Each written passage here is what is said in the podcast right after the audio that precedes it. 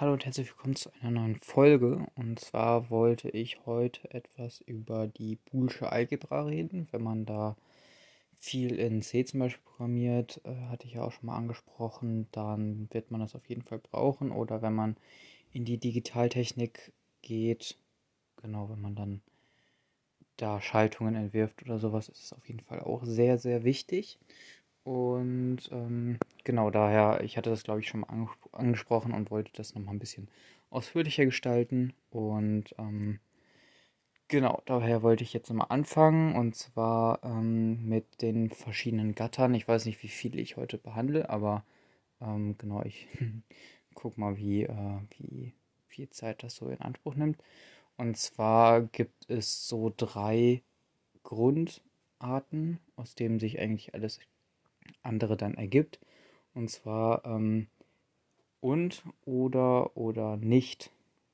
Äh, und zwar ähm, bei und geht man sofort, wenn, äh, wenn 1 und 1, dann äh, kommt 1 heraus und 0 und 0 ergibt 0 äh, und 1 und 0, genauso wie 0 und 1, ergibt auch 0.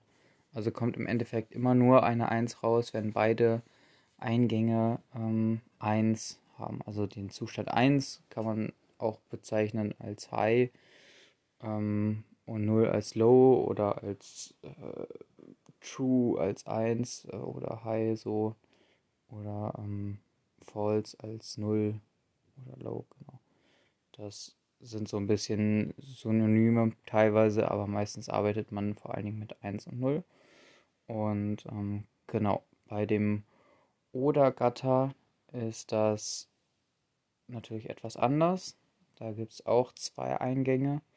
Und zwar kann man, ähm, genau, wenn man, wenn jetzt 0 und 0 reinkommt, dann kommt auch 0 raus. Das ist genau gleich wie beim und Gatter, logischen und. Ähm, und wenn man jetzt 1 und 0 äh, reingibt, oder 0 und 1, das ist egal, dann kommt 1 raus. Und wenn man 1 und 1 reingibt, dann kommt auch 1 raus. Genau. Also in dem, äh, also wenn 1 und 1 reinkommt, dann ist es genau gleich wie beim und.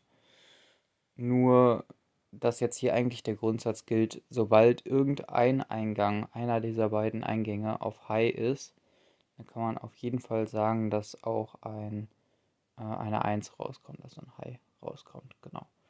Und das äh, Nicht ist eigentlich sehr einfach zu beschreiben. Wenn eine 1 reinkommt, dann kommt eine 0 raus und wenn eine 0 reinkommt, dann geht eine 1 raus. Also die, Umst äh, die Zustände werden umgedreht. Und aus diesen drei Grundarten lassen sich eigentlich dann alle anderen äh, ja, Arten äh, zusammensetzen. Zum Beispiel gibt es das NOR-Gatter und das NAND-Gatter. Ähm, das hatte ich glaube ich schon mal erwähnt, das NAND-Gatter. Dann gibt es noch ein Exklusiv oder ähm, genau, aber das, äh, das wollte ich gar nicht so in die Tiefe gehen. Ähm, das äh, Genau, das würde ich dann vielleicht nochmal in einem anderen separaten Podcast besprechen. Ähm, genau, so ein kleiner Exkurs in die Digitalrechn äh, Digitaltechnik und genau damit kann man halt komplett dann auch Rechner entwerfen.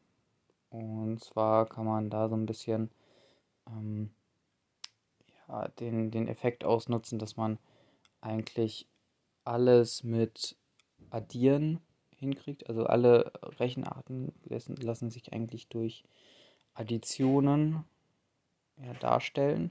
Und ähm, das ist ein sehr, sehr komplexes Themenfeld, finde ich. Und äh, bisher habe ich auch nur ähm, einfache Addierer gebaut, so in dem Kontext. Ähm, genau, und da ist es ein bisschen anders, wie wir, also da rechnet man ja mit Binärwerten und daher ist dieses Additionsverfahren etwas anders, aber auf jeden Fall gleich im Prinzip vom, äh, ja, Dezimal, dezimalen Zahlsystem. Und man muss halt nur dann die Potenzsprünge dann äh, berücksichtigen. Also Potenzsprünge immer, wenn die nächste Zahl dann anfängt, genau. Und da kann man zum Beispiel auch ein Schaltbild zu aufbauen. Ähm, genau, da gibt es so einen Case, äh, man will äh, ja, zwei binäre Zahlen addieren. Und zwar ähm, äh, besteht jede, jede Zahl, also je, jede, jeweils jede Zahl dieser zwei Zahlen aus 2 Bit. Also ähm, zum Beispiel 00. Und dann sollen diese beiden Zahlen, in dem Fall 00, beide addiert werden.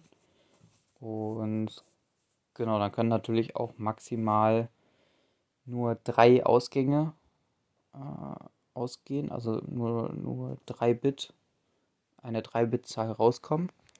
Weil wenn man jetzt das höchste addiert, also 1, äh, binär 1, 1 plus binär 1, 1, dann kommt äh, binär 1, 1, 1 raus. Genau. Und das ist auch die höchste Zahl, die man da irgendwie dann noch äh, genau raus addieren kann. Und ähm, genau, dann kann man natürlich da auch so eine Wahrheitstabelle raus äh, aufbauen und zwar aus vier Eingängen. Ähm, also zum Beispiel A1 und A2. Äh, A1 oder kann man auch A0 sagen und A1. Das trifft es eigentlich besser. Und ähm, genau, A0 stellt das nullte Bit dar. Also in der Informatik spricht man immer von dem nullten Bit als erstes Element in einer Liste, Array oder so. Und daher bezeichnet man eigentlich die erste Stelle oft mit dem, oder halt oft kriegt das irgendwie Index Nummer 0. Ähm, genau, du bestimmt auch. Und dann, äh, genau, hat man A0 ist äh, die erste Zahl, der, also das erste Bit der ersten Zahl. Und A1 ist dann das zweite Bit der ersten Zahl. Und B0 ist dann das erste Bit der zweiten Zahl. Und B1 wäre dann das zweite Bit der zweiten Zahl. Und dann kann man so eine Wahrheitstabelle aufstellen mit vier Eingängen. Und zwar äh, Bit, äh, also A1, äh, A0 und A1 und B0, B1. Und dann sind die Ausgänge, in dem Fall kann man zum Beispiel X0, X1 und X2 nennen, für die jeweils, jeweiligen Bits, Bits. Und dann kann man daraus dann einmal ähm, genau eine Wahrheitstabelle machen. Das wären ja dann 16 mögliche Kombinationen bei 4 Bit. Und äh, genau, die kann man dann da eintragen in die Tabelle und daraus kann man dann wiederum KV-Tafeln bilden und ein und dann halt dementsprechend weiter über die logischen Gleichungen dann auch ein, ein komplettes Schaltbild entwickeln, zum Beispiel auf dem Simulationstool, was man auch im Browser benutzen kann. Äh, das nennt sich FileStat. Da kann man die, äh, ja, die Schaltung dann nochmal ähm, aufbauen und sich selber simulieren lassen und gucken, ob alles klappt. Aber dadurch kann man dann so ein Additionsverfahren auch im digitalen äh, Bereich mit äh, Gattern äh, ja, genau darstellen. Und das Ganze kann man äh, ja dann mit diesen einfachen, ja, mit den einfachen logischen Gattern auch darstellen. Also äh, und oder und nicht. Und wenn man dann ein bisschen weitergehen will, gibt es den Ansatz, dass man nicht so viele unterschiedliche Gatter verwendet. Zum Beispiel bräuchte man ja jetzt für eine bestimmte Schaltung, bräuchte man ja irgendwie alle drei Gatter und dann unterschiedlich viele und so. Und dann wäre es ja vielleicht blöd, wenn dann diese eine Art von Gatter äh, ja irgendwie ausgeht, aber dann hat man irgendwie noch eine andere zur Verfügung oder so.